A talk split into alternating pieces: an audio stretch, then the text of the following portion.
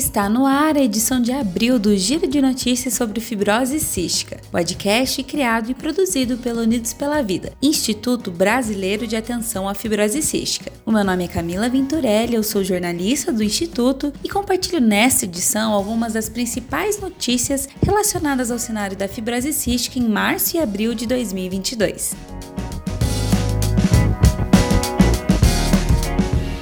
A consulta pública número 5, referente ao Tesa Caftor e Vacaftor, o Sindeco, ficou disponível no site da Comissão Nacional de Incorporação de Tecnologias no Sistema Único de Saúde, a Conitec, para a participação de toda a população de 16 de março a 4 de abril. Neste período, a campanha Contribua com a Fibrose Cística, Sindeco Já, trouxe informações sobre o medicamento, que recebeu recomendação inicial desfavorável da comissão e orientou a população sobre sobre como participar. Agora, as contribuições enviadas serão adicionadas ao relatório técnico para análise dos membros do plenário da Conitec e todas as atualizações deste processo serão compartilhadas em nossos canais de comunicação. Para relembrar como foi a campanha, acesse contribuacomfc.unidospelavida.org.br.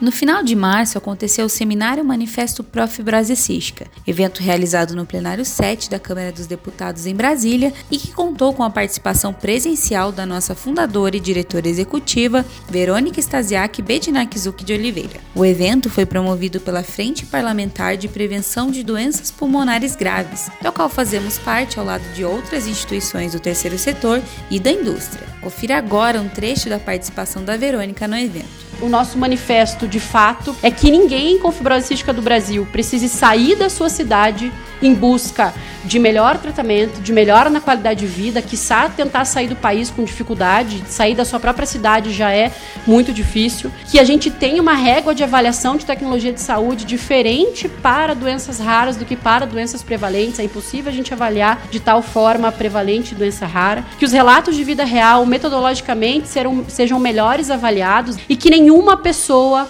com fibrose cística do Brasil encerre a sua vida com brevidade por algo que poderia ter sido evitado, por algum tratamento que já poderia ter sido feito.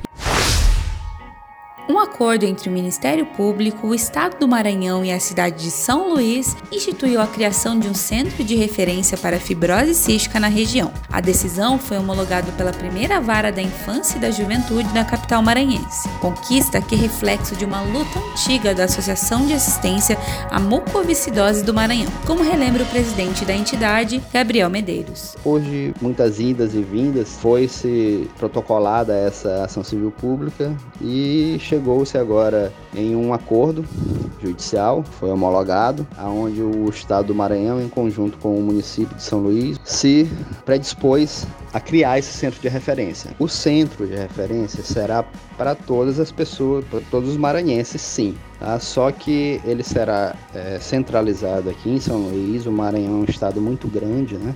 E já é um início, né? Para o estado que não tinha nada de tratamento da fibrose cística, a criação de um centro, mesmo que somente aqui na capital, já é um avanço enorme, porque atualmente os pacientes do interior do estado também se deslocam para cá para fazer as consultas rotineiras. A preparação da terceira temporada do Rodando Brasil Online já começou. O projeto consiste em trazer, por meio de videoaulas online e ao vivo, diversos aspectos sobre a fibrose cística, com o intuito de discutir e empoderar a comunidade de fibrose cística do Brasil. Este ano serão realizadas quatro videoaulas focadas em saúde mental e qualidade de vida por meio da informação e rede de apoio. As transmissões acontecerão nas segundas-feiras, nos dias 2, 9, 16 e 20 23 de maio, sempre às 7h15 da noite, e contarão com convidados super especiais. Fique ligado e não perca este projeto que é uma realização da Vertex em parceria com Unidos pela Vida. O dia 13 de abril marcou a passagem do Dia do Beijo.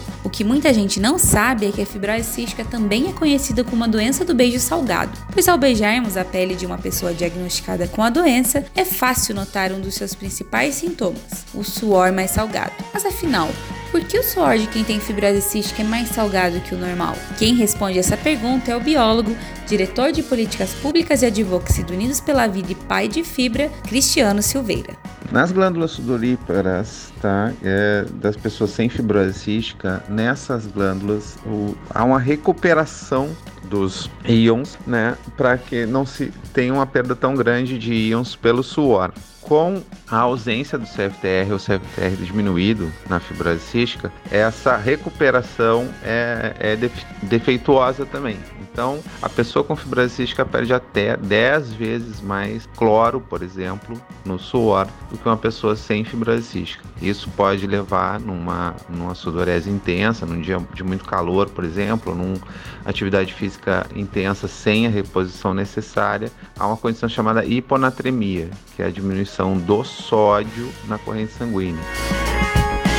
Chegamos ao fim de mais uma edição do Giro de Notícias sobre fibrose cística. Aproveite para acessar unidospelavida.org.br/doi para fazer uma doação e fortalecer esse e outros projetos que realizamos por aqui. Agradeço a sua audiência e te espero no próximo episódio do nosso podcast. Até lá!